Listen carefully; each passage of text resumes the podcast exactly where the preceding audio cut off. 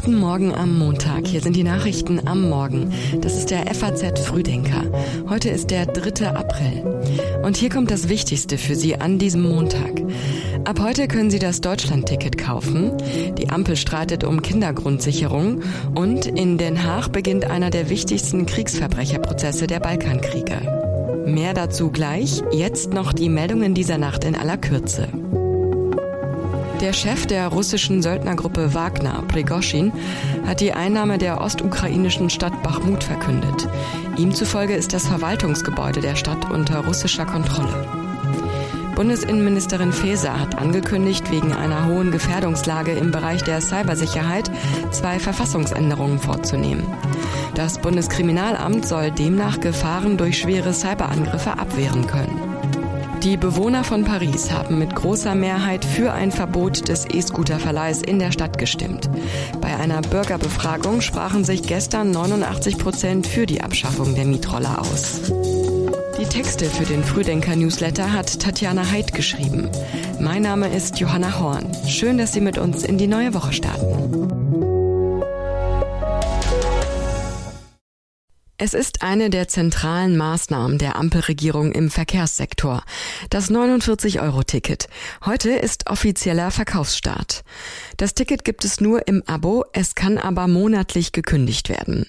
Wer schon ein Abo hat, der wird von seinem Verkehrsverbund kontaktiert und kann über einen Wechsel zum Deutschlandticket entscheiden. Neukunden können es ab heute über die Smartphone-App des jeweiligen Verkehrsverbundes oder den Navigator der Deutschen Bahn herunterladen. Das kann auch im Kundenzentrum vor Ort bestellt werden. Da wird es in Form einer Chipkarte ausgehändigt und ist dann ab dem 1. Mai gültig. An Studierende sei auch gedacht worden, so der Vorsitzende der Länderverkehrsminister Guido Beermann. Wer ab 1. Mai ein Deutschlandticket haben möchte, kann erstmal eins kaufen, muss nicht doppelt zahlen, sondern kriegt quasi seinen individuellen Semesterbeitrag angerechnet, sodass er auf keinen Fall mehr zahlen muss. Mit dem Deutschlandticket können Kunden den gesamten ÖPNV und die zweite Klasse des Regionalverkehrs in Deutschland nutzen. Pendler in manchen Regionen sparen dadurch eine Menge Geld. Wer zum Beispiel zwischen Köln Hauptbahnhof und Düsseldorf Hauptbahnhof pendelt, muss im Moment für die 40-minütige Fahrt rund 250 Euro für das Monatsticket im Abo zahlen. Und wer von Wiesbaden nach Frankfurt pendelt, der zahlt für die Jahreskarte mit einer einmaligen Abbuchung 1902 Euro. Das Deutschlandticket dagegen kostet nur 588 Euro im Jahr. Der Verband der Verkehrsunternehmen geht davon aus, dass rund sechs Millionen Menschen durch das Deutschlandticket zu neuen Abonnenten des ÖPNV werden. Bermann sieht aber noch Handlungsbedarf. Nur wenn der ÖPNV eine bessere Qualität hat, werden die Menschen auch umsteigen. Und hier ist es notwendig, dass der Bund seiner Finanzierungsverantwortung auch weiter nachkommt. Vor sieben Wochen haben die Berliner gewählt und heute wollen CDU und SPD ihren Koalitionsvertrag vorstellen. Die Verhandlungen seien harmonisch gelaufen, heißt es. Zu den Schwerpunkten des schwarz-roten Regierungsprogramms gehören mehr Wohnungsbau, ein Milliardenprogramm für den Klimaschutz, eine Verwaltungsreform und eine bessere Ausstattung von Polizei und Feuerwehr. Wichtig ist beiden Parteien auch ein Bekenntnis zu der bunten, vielfältigen Stadt, die Berlin unbestreitbar ist. Die Arbeit am Koalitionsvertrag hat sich bis zum Wochenende gezogen. Gestern Abend ist die Einigung dann verkündet worden. Zuletzt wollten CDU und SPD die Ressortverteilung klären.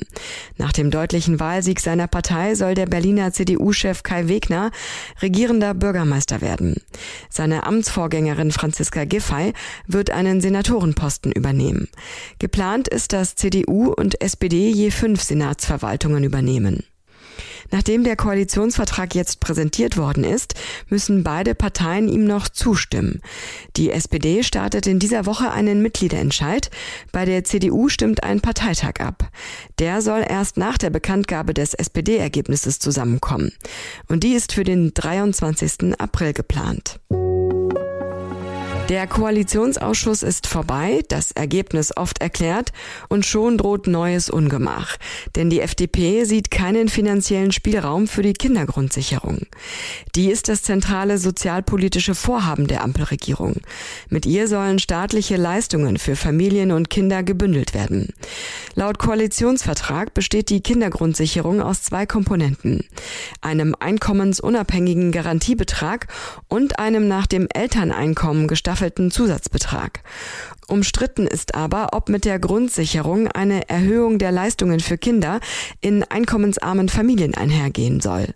Familienministerin Lisa Paus von den Grünen dringt im ZDF darauf. Die Kindergrundsicherung ist das sozialpolitische Projekt dieser Koalition und äh, deswegen muss sie auch ein klares Signal senden an die Ärmsten unserer Gesellschaft, dass sie unterstützt werden und äh, deswegen müssen wir da auch über relevantes Geld reden. Paus hat einen Bedarf von 12 Milliarden Euro angemeldet.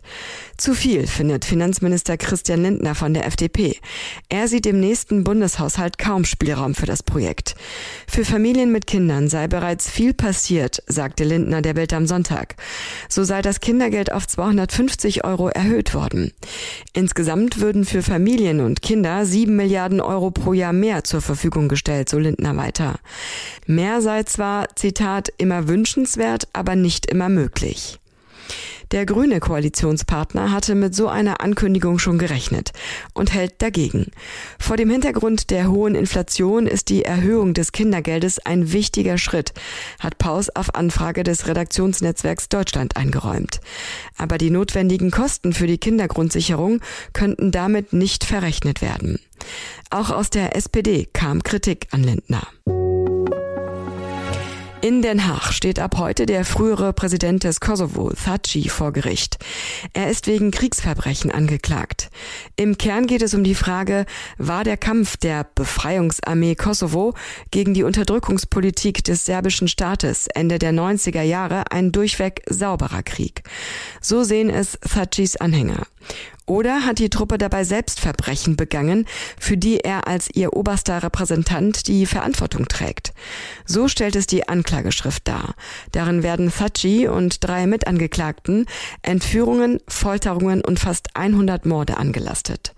Nach dem Ende des Luftkriegs der NATO gegen Serbien im Jahr 1999 und dem Rückzug des serbischen Staates aus dem Kosovo spielte Thaci weiter eine führende Rolle.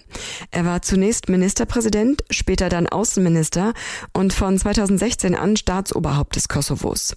Sollte Thaci für schuldig befunden werden, droht ihm eine lange Haftstrafe. Verteidigt wird er von amerikanischen Top-Anwälten. In Finnland ist ein neues Parlament gewählt worden.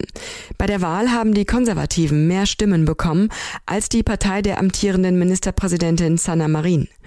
Deren Parteichef Orpo hat sich am späten Abend zum Wahlsieger erklärt. You can see that I'm very happy. This was great victory for Kokoomus. I think that Finnish people want change. They want change and now I will start negotiations, open negotiations with all parties. Auf Platz zwei liegen die Rechtspopulisten, dahinter die regierenden Sozialdemokraten. Marin hat die Wahlniederlage anerkannt und dem Wahlsieger gratuliert. In Finnland stellt die Partei mit den meisten Parlamentsmandaten traditionell den Regierungschef oder die Regierungschefin. Für eine Mehrheit im Parlament dürften die Konservativen jetzt auf eine weitere der großen Parteien und mindestens eine der mittelgroßen und kleineren Parteien angewiesen sein. Es wird mit längeren Koalitionsverhandlungen Verhandlungen gerechnet. Seit 2019 hat Regierungschefin Sanna Marin eine Mitte-Links-Koalition geführt. Ihre Amtszeit war überschattet von Krisen. Denn erst kam die Corona-Krise, dann der russische Überfall auf die Ukraine. Als Reaktion auf den Krieg hatte sie einen historischen Kurswechsel vollzogen. Abschied von der jahrzehntelangen militärischen Neutralität hin zum NATO-Beitritt. Im Wahlkampf aber spielte das kaum eine Rolle. Da ging es eher um inländische Themen. So warfen Marins Kritiker ihr vor, die Staatsschulden in die Höhe getrieben zu haben. Und jetzt noch wie immer am Montag ein kurzer Blick auf das, was diese Woche noch wichtig wird.